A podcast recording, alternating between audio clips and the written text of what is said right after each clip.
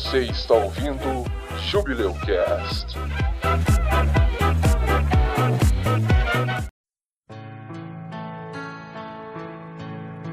Oi, pessoal. Infelizmente, no começo desse programa, a gente não vai ter nenhum momento engraçado ou divertido, porque eu tenho que trazer para vocês uma notícia meio triste.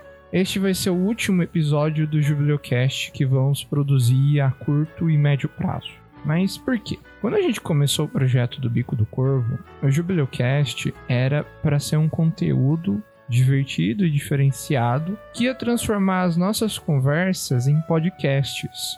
Durante esses primeiros anos que a gente produziu, realmente foi assim. Mas o que era um projeto pequeno foi ficando cada vez maior e o tempo necessário para administrar, criar conteúdo, gravar e editar um podcast de alta qualidade começou aos poucos a pesar no nosso crescimento. Pra vocês terem ideia, cada episódio desse podcast demora mais de 25 horas para ser decupado, mixado, editado e sonorizado. Fora o tempo que a gente tem que prover, né? Manutenção ao site, redes sociais e já ir planejando o próximo episódio.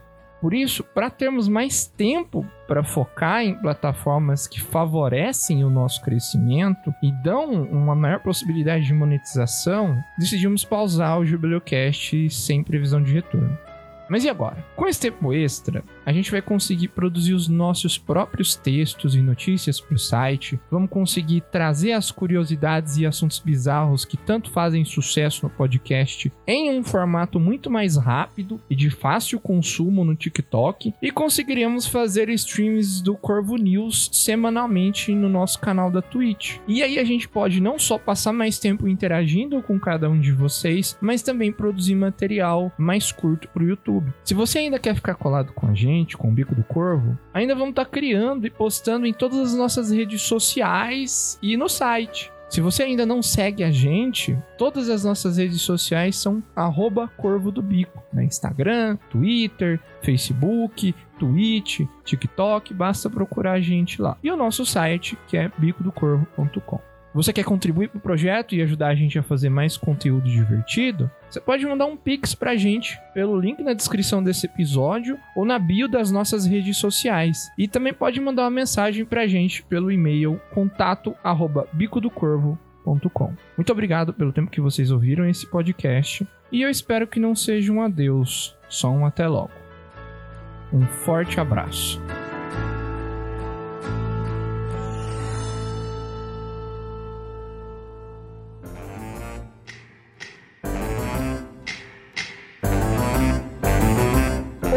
Aqui é o Edson e.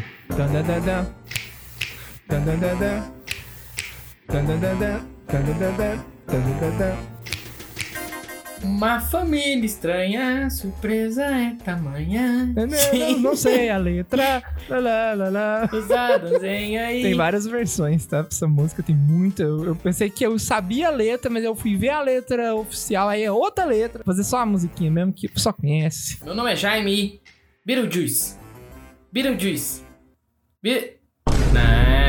Ah. Oi, eu sou Josias e não importa como você é, você pode ser baixinho, alto, você pode ser gordo ou magro, feio ou lindo feito eu, pode ser negro, amarelo, branco, não importa. O que importa é o tamanho do seu coração e a força do seu caráter. Essa minha abertura aqui ficou muito famosa porque é um discurso que o, o Herman tem com o Ed numa mesa de jantar num dos episódios da série clássica, que ficou muito famosa quando aconteceu aquele infeliz caso do George Floyd lá no, nos Estados Unidos. Aí foi muito divulgado esse trecho desse, desse diálogo. Caralho, o maluco é brabo. Cultura, Rogerinho. Aqui é cultura, Rogerinho. Aqui tem cultura.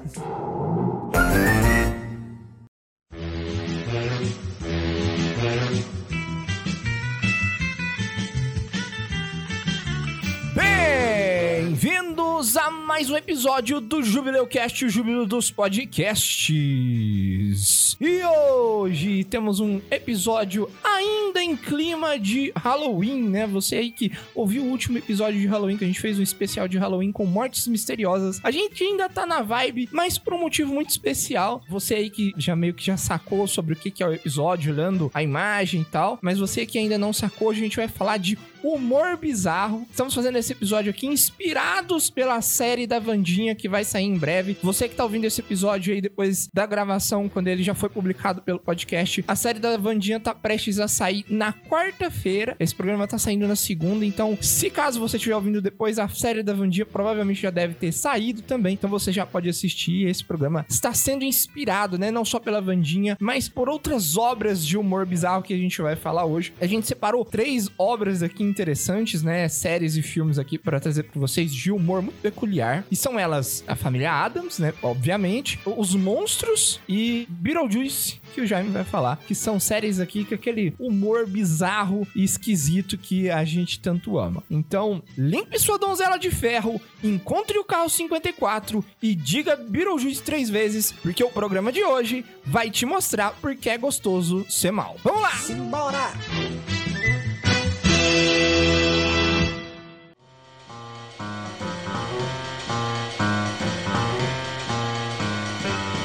Começar aqui falando de Família Adams. Eu acho que é a primeira, né? A mais antiga das três séries que a gente vai falar. Vamos em ordem cronológica. Eu acho que antes da gente falar da Família Adams em si, a gente tem que falar do criador da Família Adams, que foi o Charles Adams, que ele nasceu em 7 de janeiro de 1912 em Westville, no estado de Nova Jersey, nos Estados Unidos. Ele teve uma infância normal, parentes amorosos e coisas comuns, né? Num estilo de vida mais suburbano. Por que, que eu tô falando isso? Porque se você já conhece Família Adams, se você não conhece, você vai conhecer nesse bloco. Mas Família Adams é bem peculiar, tá? O humor de Família Adams é um humor muito, muito característico deles, né? E um humor muito característico do próprio criador, né? Do próprio artista que criou eles. E ele até comentou: Eu sei que talvez seria mais interessante se eu tivesse vivido uma infância mais sinistra, acorrentado numa viga de ferro e sendo alimentado todo dia com comida de cachorro. O quê? Eu sou uma das estranhas pessoas que, na verdade, tiveram uma infância feliz. Apesar dele ter crescido nesse ambiente relativamente normal, ele sempre teve interesse em coisas estranhas, esquisitas. Lá em Westview, ele constantemente entrava escondido em mansões abandonadas. Um hábito que a gente vê sendo muito difundido no YouTube hoje, mas que acho que antigamente era meio que aqueles desafios, né, de coragem, né? Nossa, eu duvido que você entre naquela casa ali, É né? o famoso da duvida. Da duvida, tu ia ali beijar aquela pedra ali da porta da, da, da mansão abandonada mais de dois séculos e voltar. De noite, meia-noite, tem que ser meia-noite. Mas ele tinha poucos amigos, cara. Ele não tinha muitos amigos, não. E todo mundo na vizinhança dele achava ele meio esquisito. Ele pregava umas peças meio estranhas, né? Ele gostava de explorar cemitério. E aí ele entrava nessas mansões e ficava se perguntando: Nossa, como que era a vida das pessoas que moravam aqui? Como é que eles morreram? Eles foram torturados, né? Como? E aí no cemitério ele também se perguntava a mesma coisa. É criança saudável, né? Saudável. Quantos anos ele tinha? 8 pra, pra 10 anos. E ele ficava se perguntando isso com 8 anos. É, não, mas fica melhor, fica melhor. Peraí, fica melhor. Estamos só começando. As pegadinhas que ele fazia com as crianças, os vizinhos, o pessoal sempre achava meio esquisito e tal. Todo mundo acreditava que ele era um bom menino. Na infância, ele também desenvolveu o hábito de desenhar. Ele começou desenhando coisas também não muito normais, tipo o Kaiser alemão Guilherme II tomando tiros, sendo esfaqueado, atropelado por trens ou fervido em óleo. Né? Então vocês já que Coisa é um bem leve para uma criança. Oxe, é, forma Como é que ele caráter. conhecia o Kaiser alemão? Sei lá, cara. Não sei, mano. Não sei. Com Tem... 8 anos de idade, a escola dele era muito boa. Não sei, cara. Ah, sei lá, mano. Isso aí é muito esquisito, sabe? Toda a história dele é bem estranha. Ele gosta. Ele descobriu que desenhar era o que ele queria fazer pra ganhar a vida e cursou vários seminários e universidades de arte durante a sua juventude e o início da sua idade adulta. Em 1933, o Adams entrou pro departamento de layout da revista True Detective, onde ele retocava fotos de cadáveres. Ai. Né? Eu queria, coisa que devia gostar muito de fazer, né? Não sei. Em 6 de fevereiro de 1932, ele publicou seu primeiro trabalho pela revista The New Yorker, dando início a uma parceria que duraria a vida toda dele. Essa revista ficou muito próxima dele, né? Porque ele sempre gostou de trabalhar com coisas que a revista trabalhava. Ele fazia charge muito bem, ele fazia quadrinhos curtos muito bem. A arte dele era muito genial. E ele também tinha fama de ser bastante mulherengo. Ele até pegou a viúva do presidente John F. Kennedy, sabe? Aquele que. Eita, não espera o homem nem esquentar no túmulo, rapaz. Ele gosta. Mas assim, é clássico dele, né, cara? Já pensou ele tá lá de boa assim, nossa, você perdeu seu marido? Que delícia, hein? Adoro. Sabe? É o famoso Oi Viúva. Oi, viúva, né? Ele era o. Como é que era o nome do, do coveiro do Tudo No Deu Cris? O seu. Seu Omar. O seu Omar, nossa! Trágico. Trágico. Trágico. Senhor Omar, isso mesmo, cara. Puta merda. Após isso, ele se casou uma segunda vez, realizando a cerimônia em um cemitério de pets, né? O famoso Pet Cemetery em inglês, com todos os convidados vestidos de preto. Nice. Bonito. Os desenhos do Charles sempre tiveram esse cunho meio esquisito, meio sinistro, sempre com alguma reviravolta mórbida ou estranha. Os links para esses desenhos, se você tiver curiosidade de ver, vão estar todos linkados no post do episódio, vai estar tudo lá para você acessar e ver do que exatamente a gente está falando, já que é muita coisa pra gente trazer aqui num episódio só do Jubilocast. Em 1937, ele criou a primeira ilustração do que se tornaria a família Adams, que mostrava o Gomes e a, Eu- a, a Elvira. a Mortícia, né, juntos ali. Eles tinham um visual meio diferente, né? N- não é exatamente o visual que eles têm na, na- no- nos quadrinhos e que a gente tá acostumado. Agora eu não vou conseguir olhar mais- pra Mortícia do mesmo jeito, depois dessa gafe.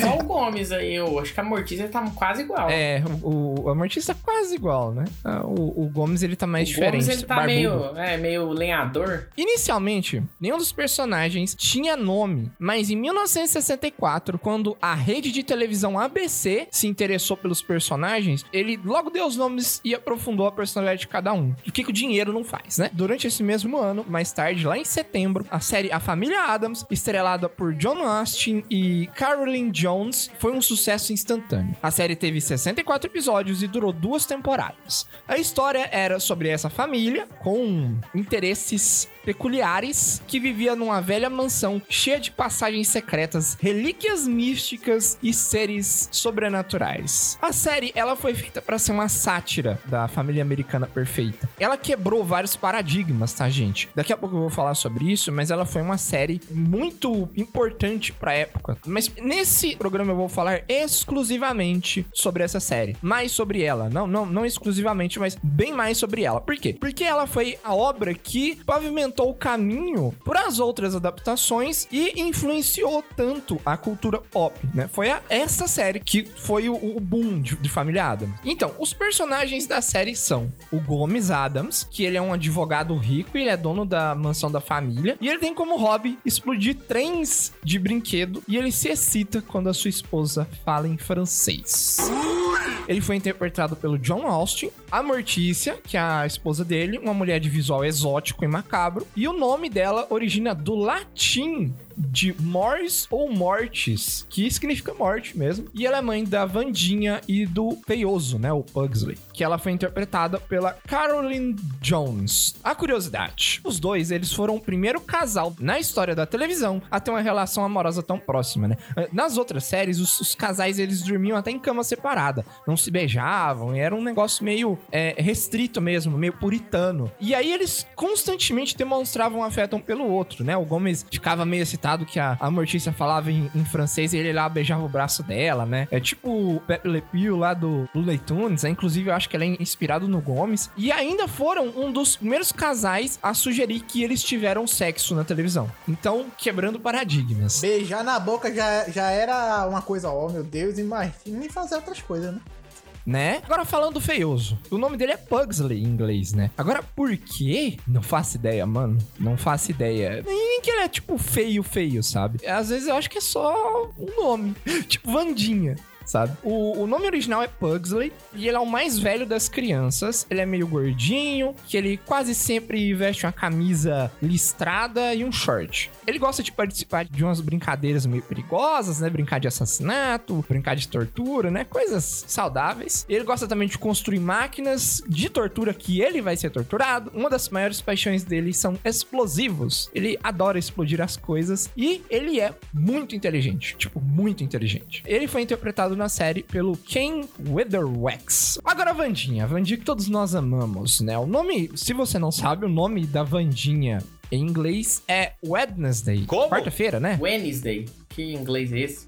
Wednesday. Quarta-feira, né? Ela é uma menina pálida, de cabelos pretos, trançados e sombria. Fascinada pela morte e por coisas medonhas, né? E como o irmão dela, ela é muito inteligente. O nome dela tem origem numa antiga poesia para fortunas, que é, eu acho que se eu não me engano, é The Wednesday Child, It's Full of Woe. Eu acho que é uma coisa assim. Aí é um poema que fala: ah, a criança que nasceu na segunda-feira é assim, a criança que nasceu na terça-feira é assim, que nasceu na quarta é assim, e aí por isso que ela tem o nome quarta-feira. Achei que secretamente ela era o Odin. Não sei, ela gosta de corvos também. Talvez seja referência. Olha aí. Oh, não sei, quem sabe. Olha aí. Ela foi interpretada pela Lisa Lauren. Mais tarde, nas outras adaptações, o irmão mais novo virou o feioso. A Vandinha virou a irmã mais velha. Não sei porquê. Nessa série, ela começou com a mais nova. Ela era bem novinha. Também tem o tio Chico, que é um senhor de pele pálida, de olhos fundos, totalmente sem pelos, com um corpo parecido com uma silhueta de barril. E ele quase sempre tem um sorriso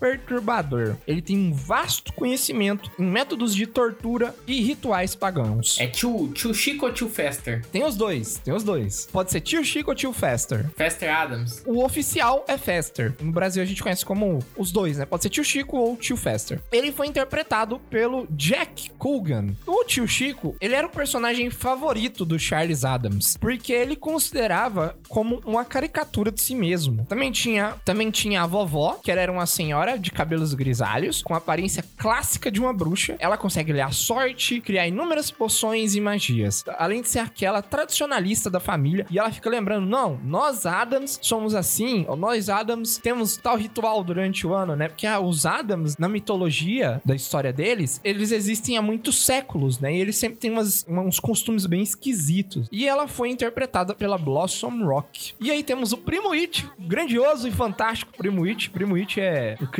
Que ele é primo do Gomes e ele é um ser de baixa estatura e completamente coberto de cabelo. Ele tem um ótimo gosto para chapéus, os chapéuzinhos dele, toda vez ele aparece com um chapéu diferente. Ele foi criado especificamente pra série, né? Ele não existia nos quadrinhos. E ele rapidamente caiu nas graças dos fãs, porque é um personagem muito icônico e muito diferente. E ao mesmo tempo muito carismático, né, cara? E, e você não entende, né, o que, que ele tá falando, igual o José está falando aí, né? Como é que ele faz, José? E o Gomes vai responder ele como se estivesse entendendo tudo, na maior naturalidade, conversa com ele e você fica naquela vibe.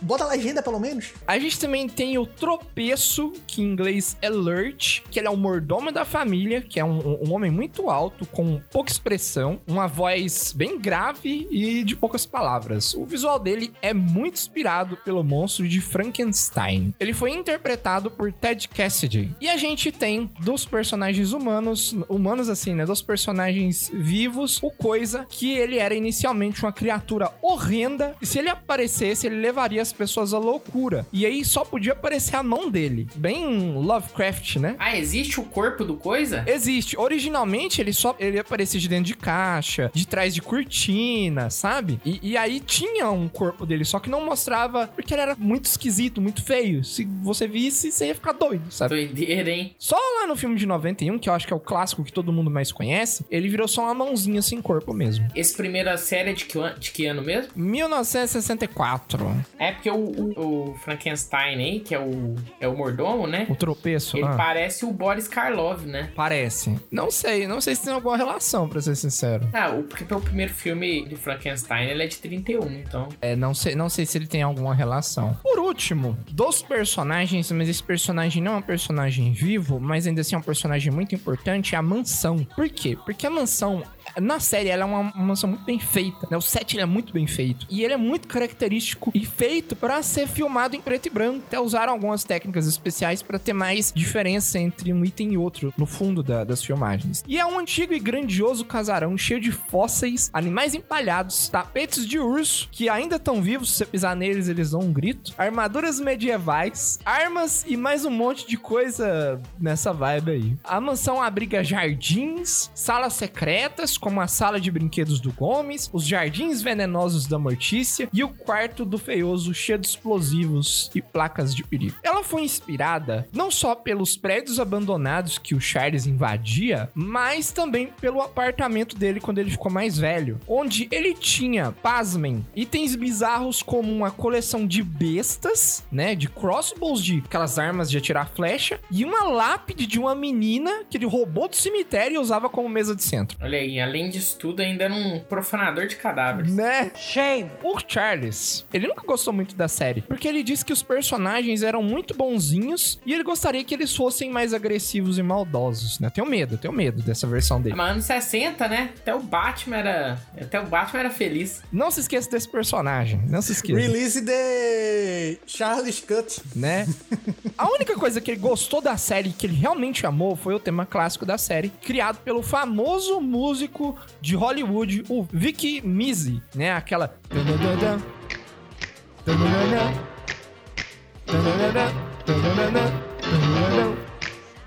Depois que a série foi ao ar, é- essa canção tema foi uma das mais icônicas e ainda é uma das mais icônicas músicas da humanidade, gente. Vocês não têm noção. Essa música é conhecida por muita gente no mundo inteiro. É no mesmo nível, Edson, que aquela música assim, você está contente, pata palmas. É a mesma nível, mesma proporção. Sim, talvez mais, tá? Porque eu não conhecia essa música. Tipo o tema do Superman. Tipo o tema do Superman. Sabe? É, é um negócio que, tipo, pega. É muito fácil de você, você decorar, né? E gruda na cabeça. Mas. O sucesso dessa série não durou muito tempo. Por quê? Porque depois que a segunda esposa do Charles, em uma disputa judicial, conseguiu os direitos dessa série, ela ameaçou cancelar caso não desse dinheiro suficiente. Todo mundo ficou meio desanimado quando aconteceu isso e a série acabou sendo cancelada. Mas peraí, tem outras coisas que também culminaram nesse cancelamento da série, né? Porque nessa mesma época ela competia com outras obras do mesmo gênero, como Os Monstros, que o Josias vai falar daqui a pouco, né? The Monsters, e A Feiticeira, né? Bewitch, que é uma série que ficou famosa ali quando WandaVision saiu, né? Ah, ela só ficou, só ficou famosa quando saiu o WandaVision. Só gente velha que conhecia. Só gente velha que conheceu, não conhecia não. Eu conhecia, eu conhecia, eu assistia. Mentira, mentira, Josias. Ah, pois, tem uma coisa chamada Nick at Night, que passa só coisa de velho que eu gostava de assistir. Ó, o último prego no Caixão da Família foi uma série que lançou na, na época, que era de um certo riquinho, que ele usava uma fantasia de morcego, e ele era interpretado pelo Adam West, né? Que série é essa? Batman. Eu vou comer a, a avó. O quê? Eu vou comer a tia do Batman. Eu vou comer a tia do Batman.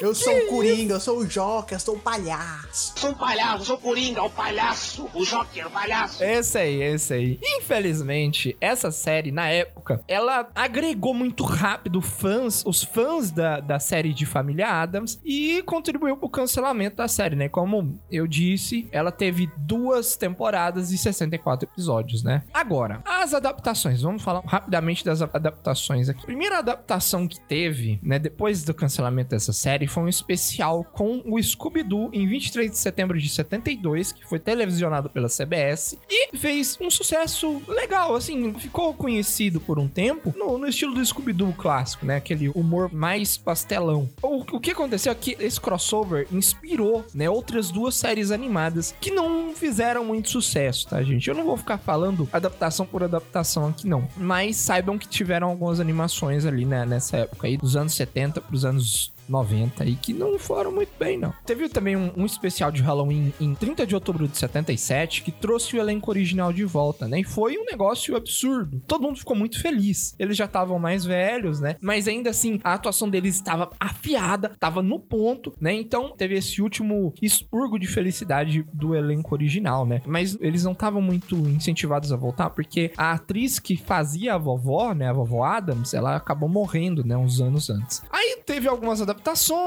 nada deu certo até que o filme de 1991, o filme chamado A Família Adams, fez um sucesso absurdo. Por quê? Porque foi uma adaptação fiel, né? Muito na vibe do que a série antiga fazia, apesar de ser colorido, né? E tinha toda uma pegada que o preto e branco combinava com a temática da série, mas ainda assim foi bom. O Tim Burton quase se envolveu com esse filme. Combinava com o Tim Burton. Combinava e combina. E o, o Raul Julia, que é um atorzaço, e Christopher Lloyd. Sim, cara, grandes atores, grandes atores que entraram pro elenco, né?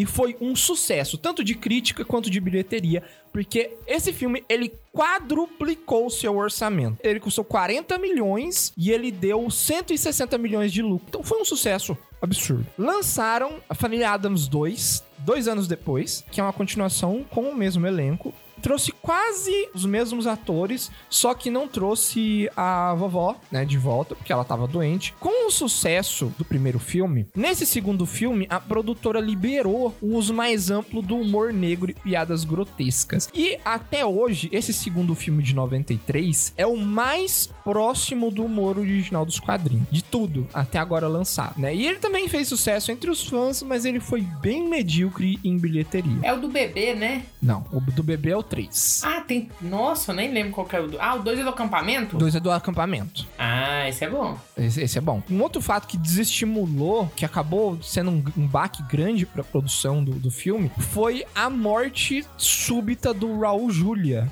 né? Que interpretava o Gomes. Mas uma coisa que eu achei le- interessante é que o Gomes, né, o Raul Júlia era um galã, assim. E o desenho original do Gomes não era bonito. Ele era um baixinho com cabelinho, né, partido no meio, assim. E eu acho que esse filme é tão icônico que a imagem do Gomes que todo mundo tem é é a do Raul Júlia. Então, hoje em dia, quando se faz outra adaptação, as pessoas às vezes reclamam do Gomes mas o Gomes hoje em dia é o original, não do Raul Júlia. Raul Júlia é o galã.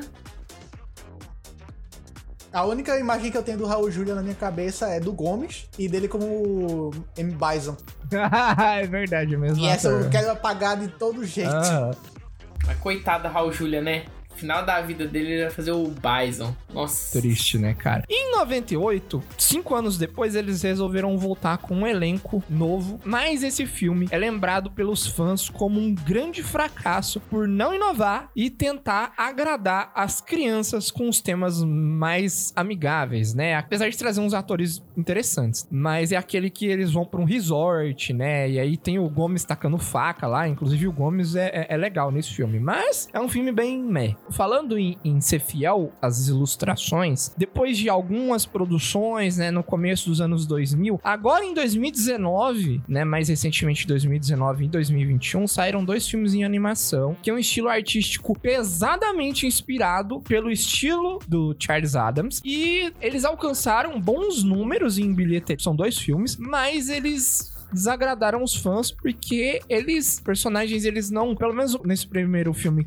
que, que, eu, que, eu, que eu vi os dois, né? O primeiro filme é bem esquisitos, tá? Daqui a pouco eu falo sobre isso, mas é porque perde um pouco do clássico que a gente conhece de Família Adams, sabe? Deles se apoiarem e tal. No segundo filme é mais divertido, a história é mais bem feita, eu acho que eles ouviram as críticas dos fãs. E em ambos os filmes, tanto animação, design e ambientação são de altíssima qualidade. Se você quiser ver, que se tiver é, sem o que fazer aí no sábado à noite, quer ver um, um filme divertido, pode assistir que é bom. O segundo é melhor. Agora, na minha opinião, agora falando da minha opinião, o que, que é Família Adams? Eu acho que Família Adams é especial tanto pra mim quanto pro público, por eles serem uma família que incentiva uns aos outros a perseguir o que eles gostam, né? Por mais esquisito seja. E eles se amam incondicionalmente, independente do quão diferentes eles são. É claro que, secundariamente falando, eles também são amados por serem comicamente bizarros, mórbidos e sinistros, né? Que é o tema desse episódio. O- A família Adams tem uma influência imensurável na cultura pop. Eles foram responsáveis por inspirar e popularizar a cultura gótica, criar personagens icônicos como a Elvira, a Rainha das Trevas, que eu me confundi lá atrás, e inspirar obras com foco no estranho e no diferente, como foi Gasparzinho e a série live action da Sabrina, tá? Que foram muito inspirados por Família Adams. Eu acho que se você nunca assistiu a série clássica, você tá perdendo muito, porque até hoje. Ela é extremamente atual, vale muito você assistir. E a série nova, né? Os filmes novos, se você puder ir assistir no cinema, né? Esse filme de animação. Agora temos Vandinha, né? Não vou falar aqui sobre Vandinha, mas eu tenho primeiras impressões muito boas e eu gosto da escolha do elenco. O Gomes mais feio, eu acho que tem muito mais a ver com o personagem original do que o galã que a gente tá acostumado. Mas muito do Gomes e da própria família, né, foi desenvolvido nessas séries, nessas adaptações. O Gomes é feio, mas ele compensa no romantismo. É feio, mas compensa no romantismo. Falou tudo, gente.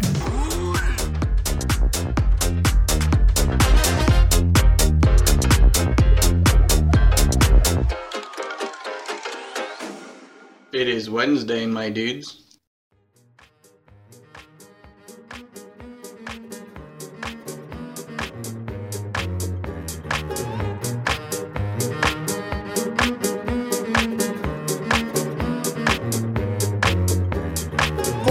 Falasse, Edson, o The Monsters, ele pega muito da, da parte da família Adams, porque o criador inspirou-se também na, nos quadrinhos da família Adams para poder criar. E foi estreado duas semaninhas, se eu não me engano, depois. A estreia foi em, em 24 de setembro de 1964 também, numa emissora diferente, foi na CBS. E teve 70 episódios divididos em duas temporadas, que é- o último episódio foi em 12 de maio de 66, onde nesse mesmo ano eles tiveram o primeiro filme colorido. A série toda, os 70 episódios estão no YouTube disponíveis, dublados inclusive. Então muito bom. Dá pra você ir lá conhecer quem não conhece, dá pra matar saudade quem já conhece, quem é do, do tempo dos mais antigos, digamos assim, que passava na televisão ou que assistia através da Nick at Night, como é o meu caso, que eu conheci a série por lá. E a série se baseia em uma família totalmente diferente da usual, aonde diferente da família Adams, onde são basicamente todos os humanos, a, ma- a maioria, por mais esquisitos que eles sejam, eles são literalmente monstros, aonde o Fred Gwynne, que ele interpreta o Herman,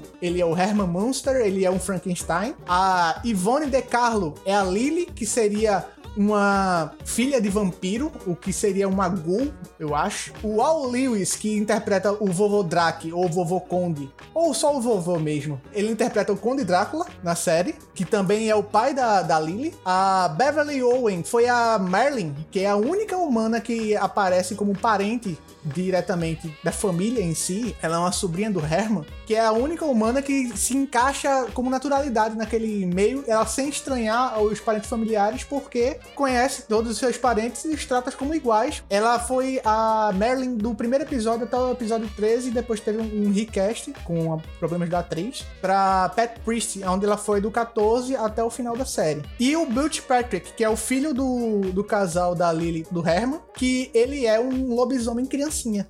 A coisa mais fofa do mundo, ele, ele uivando pra lua.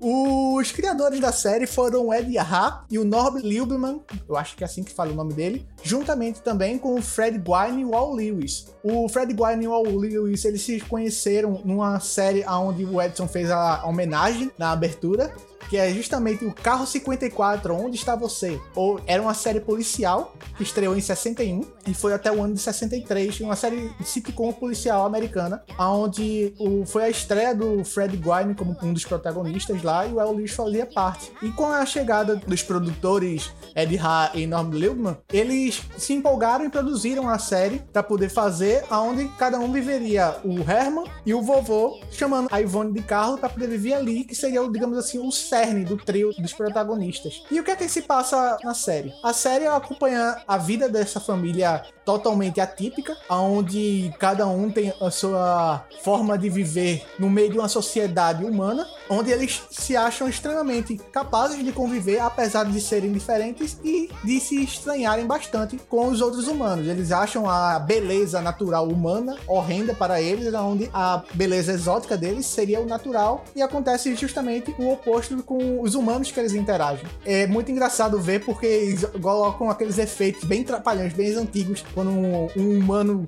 qualquer passando encontra com eles, aí o cabelo se espanta assim do nada, sai um monte de caretas e a pessoa sai em disparado e eles ficam com aquela cara de tipo, eu falei alguma coisa errada, eu pisei no calo dele, será que eu, eu cheguei numa má hora e ele tava precisando resolver um compromisso? Totalmente sem entender. Como eu falei, tem 70 episódios no YouTube, dá pra você assistir. Além desses episódios também tem os filmes, que o primeiro filme deles foram Os Monstros Não Amolem, que foi o, único material que eles têm com o elenco original, que foi reproduzido em cores. O filme, ele passa justamente no ano 63, o, a morte de um dos tios distantes do Herman e deixa ele uma bolada de dinheiro.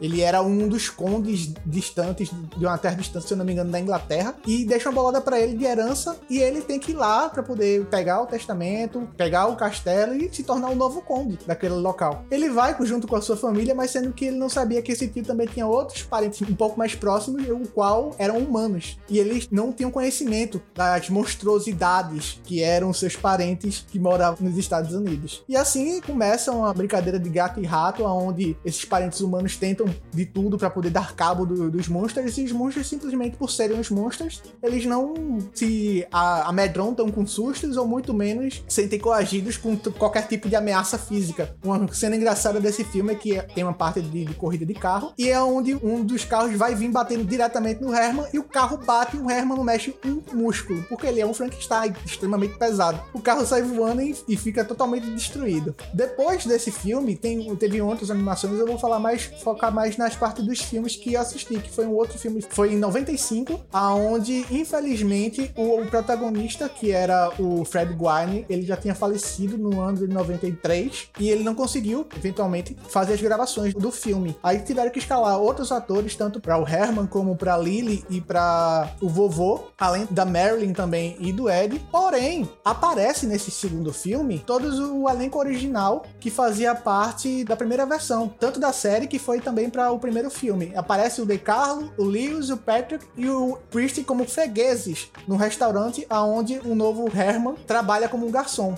Nesse filme aí, ele tá indo visitar a família, que no caso seria a família da Marilyn, que eles não, não moram mais juntos. Eles estão fugindo da Transilvânia meio que escorraçados, porque são monstros. E eles recebem uma carta totalmente meio que queimada por conta do pet deles, o Spot, que é o nome do, do dragãozinho deles de estimação. E que eles veem através da- das mensagens que ficou restante ainda na carta queimada, que a Marilyn tá chamando eles pra visitar. E eles, olha, se ela já morou com a gente, nada mais justo do que ela quebrar esse favor pra gente de a gente ir morar com ela, já que a gente não tem mais pra onde, pra onde ficar aqui. E eles vão se embora pra lá. Acontece várias coisas engraçadas na viagem. Eles chegam lá e descobrem que o pai da Marilyn tinha desaparecido através de um, de um experimento que tinha dado errado. E a mãe dela, que é irmã do Herman, que também é- ela é uma, que eu posso dizer, uma criatura do Frankenstein, ela entrou em coma com o desaparecimento do marido. O coração dela meio que parou. Aí ela diz que enviou a carta, na verdade, não era pra eles ir visitar, era pra eles virem ajudar o quanto antes pra ajudar ela a encontrar o, o pai dela. E aí começa a degringolar o filme. E eles meio que aproveitando esse pique, eles ficam tentando arrumar uma forma de se estabelecer lá pra poder conseguir ajudar ela a se manter a casa e manter as coisas em ordem, enquanto eles também investigam o que aconteceu com o pai da Marilyn. E aí o Herman arruma um trabalho, o Ed ele vai pra escola e acontecem diversas coisas extremamente engraçadas que dão um tom do humor de um bizarro no meio de uma naturalidade. No- ou seja, no meio do, do cotidiano humano. E eles tratando justamente como bizarro o que a gente tem como cotidiano humano. Agora também foi lançado esse ano pelo Rob Zombie, o guitarrista da banda White Zombie. Ele produziu o filme do Os Monstros de 2022. Foi lançado esse ano. Eu não sei se ele tem versão dublada, eu não encontrei, mas os outros dois filmes eu encontrei versão dublada. E o filme começa em 2022 com um remake do que seria como foi o encontro da primeira vez, como foi a criação do Herman, o Frankenstein sendo construído, o pai do Herman, digamos assim, o criador, e seu ajudante Flop. E o primeiro encontro entre o Herman e seu amor de beleza mortal Lily e seu sogro, o Conde Vlad. Esse filme, ele é muito engraçado também, mas eu não gostei muito da pegada que ele- eles trouxeram só esse trio de protagonistas e deixaram muito os outros também que faziam o complemento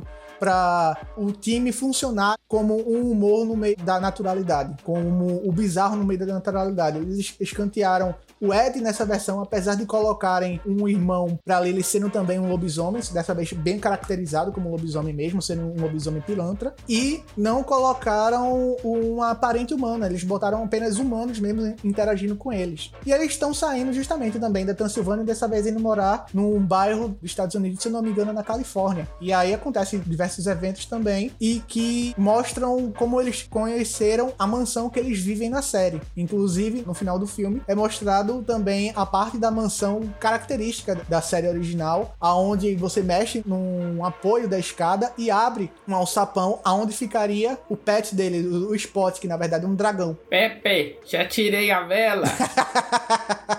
é muito interessante porque, da mesma forma que o Edson falou do, da família Adams, a, a mansão também tem uma vivacidade assim. Eles não exploraram tão bem nas mídias que eu assisti, ele não exploraram tão bem a luminosidade para poder dar o contraste com uh, os tons de cinza na série preta e branca e na parte também dos filmes coloridos para poder dar um, ar de terror mais pesado para casa. Eles deram mais aquele tom meio que no ar assim de assustador, mas engraçado. Uma coisa que eu gostei pra caramba foi que eles explicaram também a origem do, do Spot, aonde na série você só sabe que ele existe porque ele tá lá. Uma coisa que eles fizeram legal nos irmãos foi não mexerem na parte aonde ele já tem estabelecidos como família diferente com outros integrantes, mas se propuseram a contar o como conseguiu chegar até aquele ponto lá da família. Por isso que também não tem o Ed como criança, porque eles tinham acabado de se casar, estavam passando lua de mel e estavam indo procurar uma casa para morar. E também por isso que eles não têm ainda a sobrinha humana, porque provavelmente não era uma época que a sobrinha tenha nascido, até porque quando eles falam no filme de 2022, a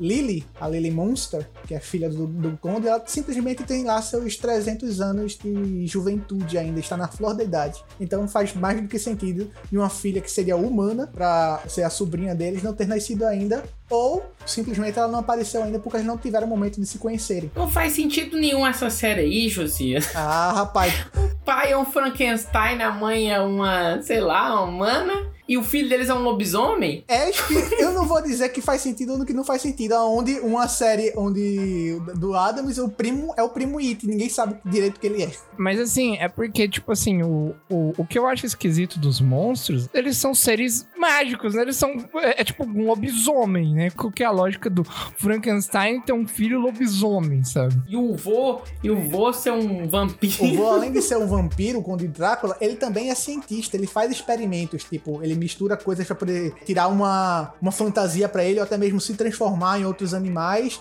E pode muito bem ter, ter sido uma explicaçãozinha meio que lógica para dizer por que, que o filho deles é um, um lobisomem. Ela pode ter feito experimentos na Lily para criar ela em si. Na série, pelo que deu, deu para entender na primeira temporada, deu para se entender que o avô deles mora muito tempo com eles e eles basicamente querem colocar ele na família como o pai da Lily. Mas no filme, realmente, no filme de 2022, realmente ele é o pai dela. E todos esses momentos são feitos tanto com computação gráfica no, no 2022, como no de 64, feitos com efeitos práticos da época, que também eram muito alucinadores pra galera que não entendia muito bem como era feito aqueles efeitos pra época em si. É a Lord, Lord Monsters. Aqui tem informação! E uma coisa também que eles compartilham, que o Edson até falou, é que eles não demonstram muito afeto por conta justamente da época. Mas diferente da família Adams, eles não têm, digamos assim, insinuações mais adultas, como ele ficar excitado com alguma característica da Lily. Não, eles simplesmente são uma família pacata de criaturas sobrenaturais. E é mais zoeira, né? Porque Sim. família Adams tinha umas coisas mais sérias, assim. Ah, eles iam brincar de desenterrar cadáveres. Uhum. E eles não ficavam rindo disso. Era uma coisa normal. Ficava. Esse aí me ficava. parece.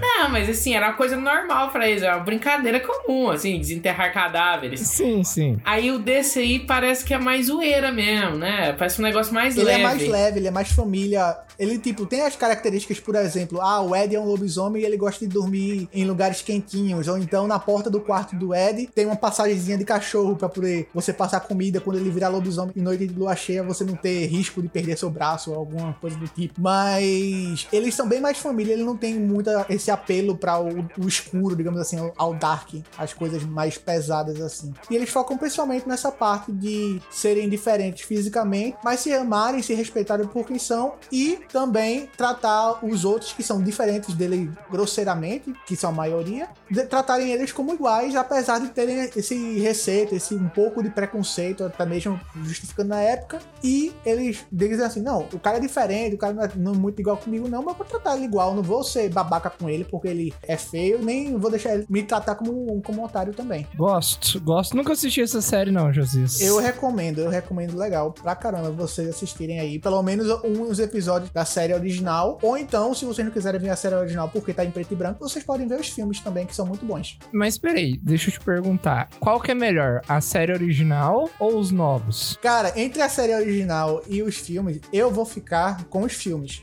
Por quê? Porque nos filmes eles soltaram justamente a parte de prender em formato de série, de você ter todo um núcleozinho para porque cada episódio você fecha aquele núcleo de episódio e no filme eles exploram mais. Eles exploram mais variedades de interações com o pessoal de fora, eles exploram mais interações entre eles em si com mais liberdade corporal, porque filme você tem mais tempo para você tratar movimentação, você não fica tendo aquele tempo de 20 minutos, 30 minutos para poder você fazer um episódio. Aí você tem que limitar, tipo, por exemplo, sair da porta, já tô chegando lá no, no lugar que eu deveria ter. Ele mostra no, no filme, você mostra o trajeto e, interagindo. Uma coisa curiosa também que eu lembrei agora é o carro deles que aparece justamente no primeiro filme, além do episódio 23, se eu não me engano, da série, ou é 33. É um dos desses, desses dois, que é o Dragula. É Dragula, que é o drag de corrida com o Drácula. E esse carro, ele lembra muito o carro da trupe fantasma do Corrida Maluca. Aquele que tem um gárgulazinho e um gigante. E ele lembra muito aquele carro. Na hora que eu vi assim, eu. Ah.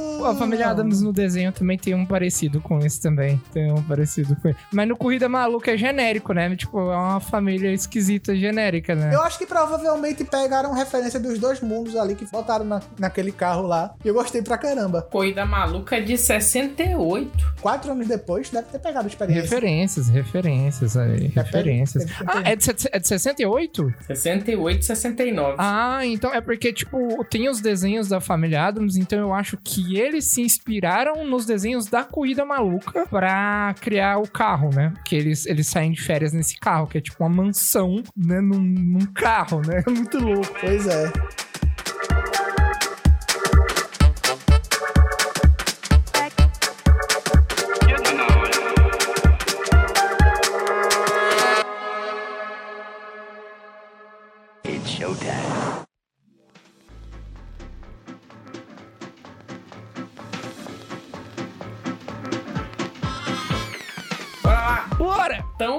Agora vamos lá. Agora não sei como que esse meu tema encaixa no de vocês, porque o de vocês parece tão certinho, né? Aí do nada. Ah, encaixa.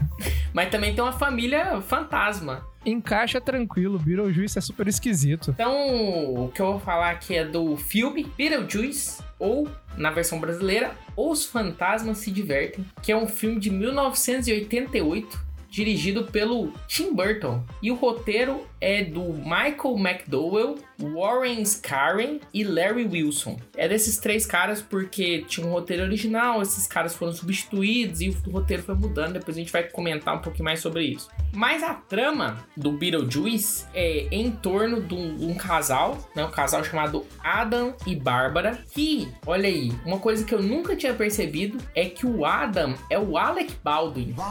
Mas ele tá tão, ele tá tão magro nesse filme que eu nunca tinha percebido que era o Alec Baldwin. Que isso? Meu Deus! Cara, eu não sabia até hoje que era o Alec Baldwin nesse filme. Tava doente, não, tava doente. Era outro cara, né? Tava doente. Isso aqui tá, cara, a pessoa tá, a pessoa tá doente, velho. Isso aqui é falta de vitaminas. Então esse casal, né, o Adam e a Bárbara, eles falecem, né? Eles morrem num acidente de carro e eles viram fantasmas. E eles ficam presos, só que eles são fantasmas que ficam presos ali na casa deles, eles não podem sair. E é muito legal esse filme, o começo do filme também, porque o, o personagem do Adam, ele monta um- uma maquete da cidade. E aí no começo do filme tem uma tomada aérea, assim, mostrando a cidade. Parece a cidade mesmo, mas na verdade tá filmando a maquete dele. Muito bem feita. E aí eles morrem, eles chegam na casa deles sem saber que eles morreram, mas eles encontram um manual dos recém-falecidos. Que eles tinham acabado morrendo ali sem saber. E nesse manual explica tudo que você precisa saber quando você tá morto. Então eles ficam lá, né? Eles falam assim: ah, tava de férias, estender um pouco as férias agora, né? Morto. E eles continuam vivendo a vida de boa, tranquilão. Imagina, você fica preso ali na sua casa, mas você não precisa trabalhar mais. Já fica férias eternas, muito bom. Mas você tá preso à casa? É, ele tá preso à casa, mas ele tinha a mulher dele. E ele tinha a maquete dele. O fantasma pode ter coito? Rapaz. E eu, se eu ficasse, se eu morresse, ficasse preso na minha casa, não achava ruim, não. Se Rapaz. tivesse um Playstation, Pode, pode ter coito? Pode ter coito? A pergunta é: pode ter coito? aí eu não sei. Assim, Edson. Ectoplasma, né? Eu só digo isso. Ectoplasma. É, pode, eu acho que um toca o outro. Ectoplasma. Ah, então pode. Pode aí, ó. Ai, que delícia. Então, tava tudo bem, estavam lá na casa deles. Só que a, a casa deles é vendida pra família Dietz, que são três pessoas: o Charles, a Adélia e a filha deles chamada Lydia, que é uma adolescente assim meio dark. Meio, meio emo, que bebe vinho no cemitério. É mesmo, é? E aí, o Charles, ele compra essa, essa casa pra descansar, né? Porque ele trabalha muito na cidade e ele queria descansar. Só que a esposa dele, que é a Adélia, e ela é mãe adotiva da Lídia, ela não é mãe de verdade dela, ela decide que quer mudar tudo. Não quer casa daquele jeito, quer modernizar a casa, porque estão no fim do mundo, né? E eles eram acostumados assim com cidade grande. Aí ela traz o designer dela, chamado Otto, e isso começa a mudar tudo. E ela é uma escultora, e ela faz umas esculturas muito feias, assim, tudo retorcidas, muito esquisitas. E aí, né, beleza. Os Maitlands, que são aqueles dois caras que estavam mortos, né, os fantasmas da cidade, eles ficam bravos, né? Eles querem expulsar a família Dietz, porque eles querem mudar tudo ali. Querem mudar, eles querem viver a vida deles. Então, eles pegam lá o manual, veem lá o que, que eles têm que fazer, e o manual dá umas ajudas, mas eles não conseguem, porque os Dietz, né, eles aparecem vestidos às vezes de os Dietz não acreditam neles. Então, eles decidem apelar para um exorcista. O exorcista é o Beetlejuice, né? Ele é um exorcista de pessoas reais, de pessoas vivas. Só que eles acabam descobrindo que o Beetlejuice ele é meio doido, né? Ele é meio homicida, meio tarado. Então eles não querem mexer muito com ele, não. Como que você exorciza pessoas vivas? É só você ser chato? Como é que é? Você pode matar elas. É claro. Você tem um ponto, é. Você matar, você exorcizou um humano vivo. É que É, ele ficar preso é. na casa deles pra sempre, né? Pode, pode assustar elas só. É, ma- matou, vai ficar preso na casa. Mas aí, ela- aí elas aparecem? Eles podem mover coisas? Então, aí beleza, né? Eles descobrem lá e o Beetlejuice ele é meio agressivo, assim. Ele consegue aparecer para as pessoas, eles não conseguem muito, eles têm mais dificuldade nisso. E aí eles não, não querem, né, mexer com o Beetlejuice, o Beetlejuice é meio doido. Então, os Deets acabam descobrindo sobre os fantasmas por causa da Lídia, né, e por causa dessa aparição aí do Beetlejuice. Só que eles não ficam assustados, né? Eles fazem, inclusive, ali um número de dança em que eles estão na mesa ali, eles começam a cantar uma música, é uma cena muito icônica do filme. E aí eles ficam felizes, eles acham bom, assim, dos fantasmas estarem na casa deles, e eles pensam em criar uma, um parque de diversões com fantasmas, né? E então eles pedem pra Lydia ir lá conversar com os fantasmas. Então não dá certo o exorcismo, né? Que a família Maitland queria fazer. Então a, família Dietz, eles acabam indo lá e eles encontram o livro, né? O livro que os Maitlands tinham, o Manual dos Recém-Falecidos. E nesse ritual, o Otto, que era o designer lá da Adélia, ele faz um ritual para chamar esses vivos pra terra, os mortos, né? Ele faz um ritual para chamar os mortos pra terra de volta, né? Só que esse ritual dá meio errado, ele não conhece aquela coisa e acabam tendo que pedir ajuda de novo pro Beetlejuice e a Lídia pede ajuda Beetlejuice, só que ele só vai ajudar se ela casasse com ele. E aí você segue a história aí do Beetlejuice muito louco, né? Interpretado pelo é, Michael Keaton, tá muito bem nesse papel, né? Meio, meio porra louca. E ele é o único fantasma, assim, realmente mal dessa, dessa história, né? O filme foi um sucesso, né? O Tim Burton, ele, ele pegou esse filme, ele já tinha feito ali outros filmes, né? Mas ele não estava aprovado ainda em Hollywood. Então ele pegou um orçamento ali de 15 milhões e ele deixou apenas um milhão para efeitos especiais, sendo que é um filme com muito efeito especial, né? Com muita, inclusive stop motion para fazer ali as serpentes ali, que ficam fora da casa, que eu vou falar depois. Mas o Tim Burton, ele pensou em fazer esses filmes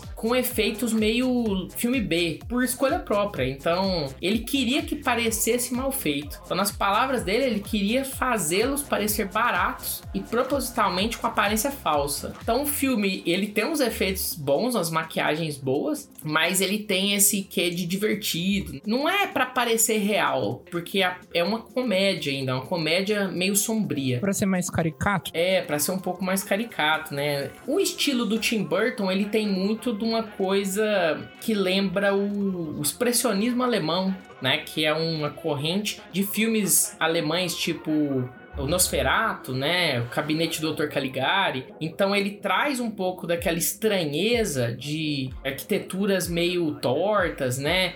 É, rostos com muita maquiagem assim nos olhos para aumentar as expressões. Então ele tem uma estética assim e um tom meio divertido que o Tim Burton gosta de colocar nas obras. A Warner, ela não gostava do título Beetlejuice e ela queria botar o nome de House Ghosts. E aí o Tim Burton, né, de piada, ele falou assim: ah, não, então por que a gente não põe o nome de Scared Shitless? Shitless quer dizer sem lençol, né? Sem lençol assustados? Pessoas sem lençol assustados? Não sei. Não sei. Alguma tradução louca assim. E aí ele ficou bravo porque a Warner realmente pensou em botar esse nome aí.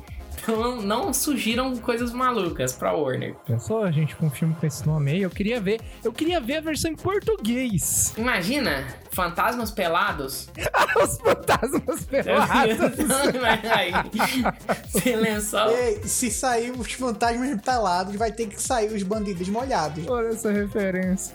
Isso ia ser bom, hein? E tem uma- umas diferenças aí entre o roteiro original e o filme. Como eu falei, o primeiro roteiro era do Michael McDowell e ele era muito mais sombrio. No roteiro dele, a Bárbara, né, que é a mulher, ela teria o braço esmagado quando o carro cai na água da ponte e eles ficariam gritando ali enquanto se afogavam lentamente. Então, meio macabro. Ótimo pra sessão da tarde. Ficou uma referência a isso porque quando os Maitlands voltam pra casa no filme que saiu, a Bárbara fala que o braço dela tá meio frio. Então tem um pouco dessa referência dela ter perdido o braço. Além disso, em vez de possuir os Deets ali, quando os Maitlands tentam expulsar eles, eles fazem um número musical ali no filme que ficou no cinema, uma cena bem divertida. E aí no original, na verdade, seria o tapete, que ele tinha um padrão ali de videiras que ele ia prender os, enroscar ali os dits.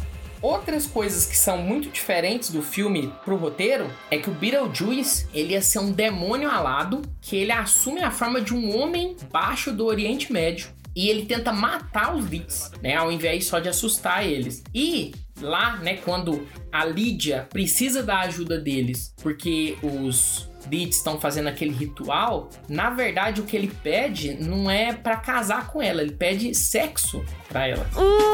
Loucura. Além disso, o Beetlejuice só precisava ser exumado, tirado do caixão, coisa que eles fazem também no filme original. Mas no filme que ficou ali no cinema, pra você controlar ou pra você mandar o Beetlejuice embora, você tem que falar o nome dele três vezes. E isso não acontecia no roteiro original. Você exumava ele, ele ficou ali e ia dar mais trabalho de mandar ele embora.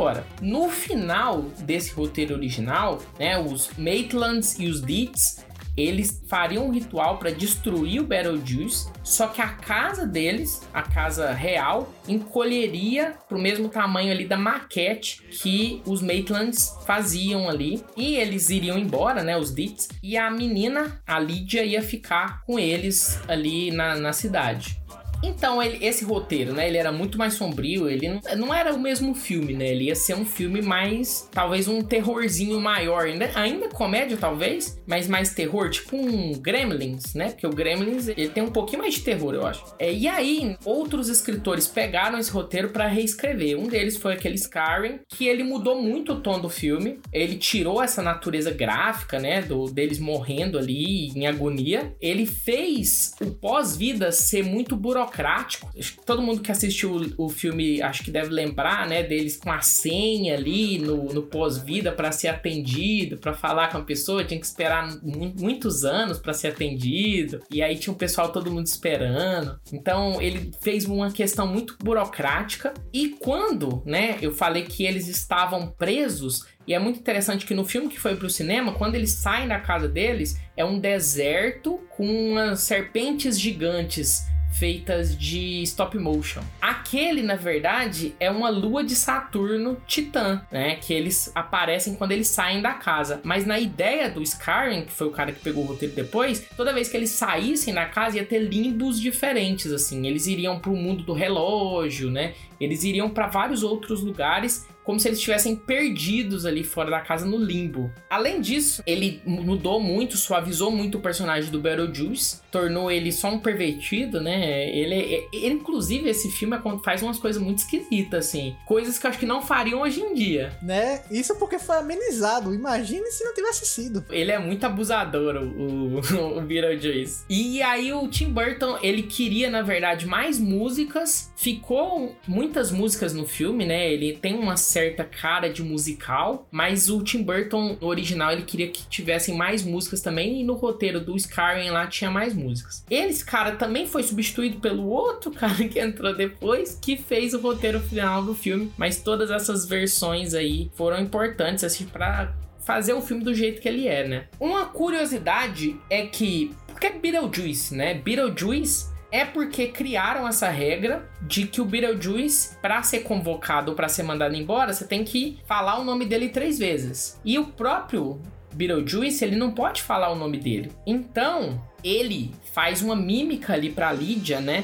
Pra ela descobrir o nome dele. E o nome dele não é Beetlejuice. Que Beetlejuice é besouro suco, né? Como ficou em português. É besouro e suco. O nome dele é Betelgeuse, que é na verdade, uma estrela, né? Uma estrela que é muito maior do que o Sol da constelação de Orion. Então, como ele não pode falar o nome dele, ele fez essa mímica com besouro e suco para ela conseguir falar o nome dela três vezes. É muito doido também, é muito legal, né? Além disso, teve uma série animada, um desenho, que teve 94 episódios, que teve uma reimaginação completa da Lídia e do Beetlejuice, em que não tem a família Maitland, e aí eles ficam ali, a Lídia e o Beetlejuice ficam ali em altas aventuras. Passava na famosa TV Cruz. E ela tem uns amigos meio esquisitos, incluindo um fisiculturista esqueleto, um fisiculturista esqueleto.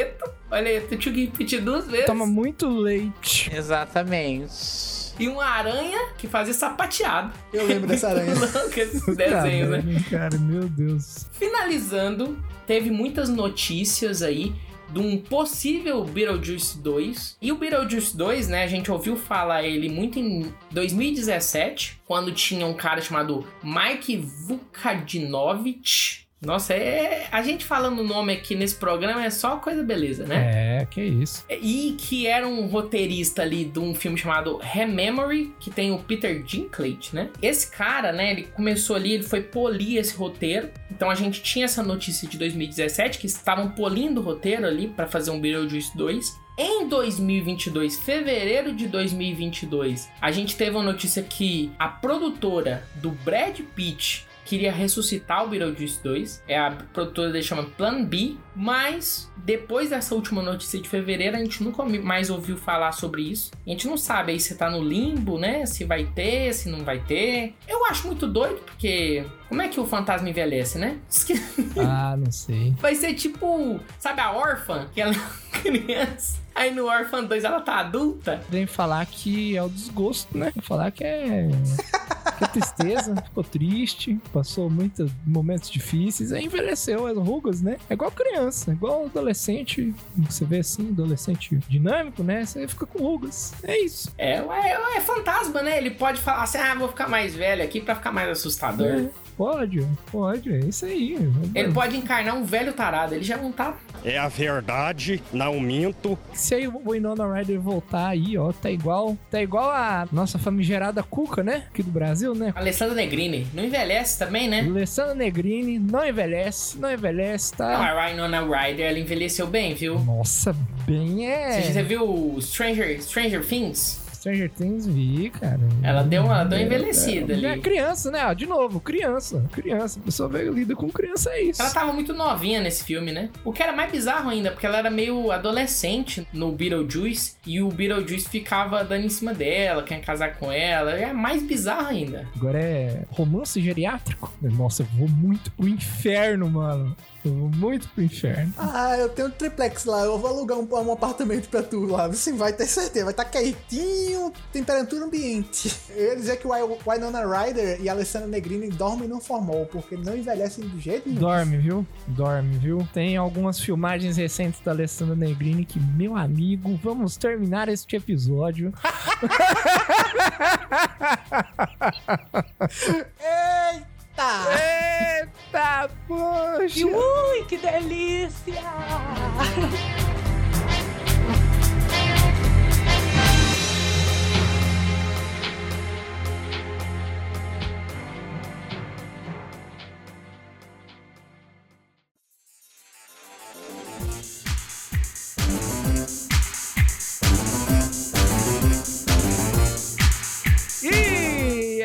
Isso, pessoal. Espero que vocês tenham gostado desse programa bonito, desse programa charmoso, desse programa sinistro e trevoso. Espero que vocês tenham gostado dos assuntos que a gente abordou aqui, das séries que a gente trouxe. E se você gostou e você quer ouvir mais dessas histórias interessantes, da gente falando mais sobre esses assuntos bizarros, deixa a gente saber, manda aqui pra gente nas nossas redes sociais. Todas elas são Corvo do Bico, Instagram, Twitch, Facebook, né, Twitter, tudo que você pensar, YouTube, pode mandar por qualquer uma dessas redes sociais ou por e-mail, contato arroba bicodocorvo.com, né, ou pelo formulário do nosso site. Se você quer ficar por dentro das notícias da cultura pop e do mundo nerd, acesse também o nosso site bicodocorvo.com, que lá tem, todo dia tem notícia nova, todo dia tem uma coisinha interessante ali pra você acompanhar e ficar por dentro das notícias mais quentes aí que a gente fala aqui também tanto no Bico do Corvo quanto no JubileoCast. Você que está ouvindo aí, estamos aqui ao vivo na Twitch, né? Na sexta-feira, toda sexta-feira a gente faz live. Sexta-feira passada não rolou. Tirando quando dá um revertério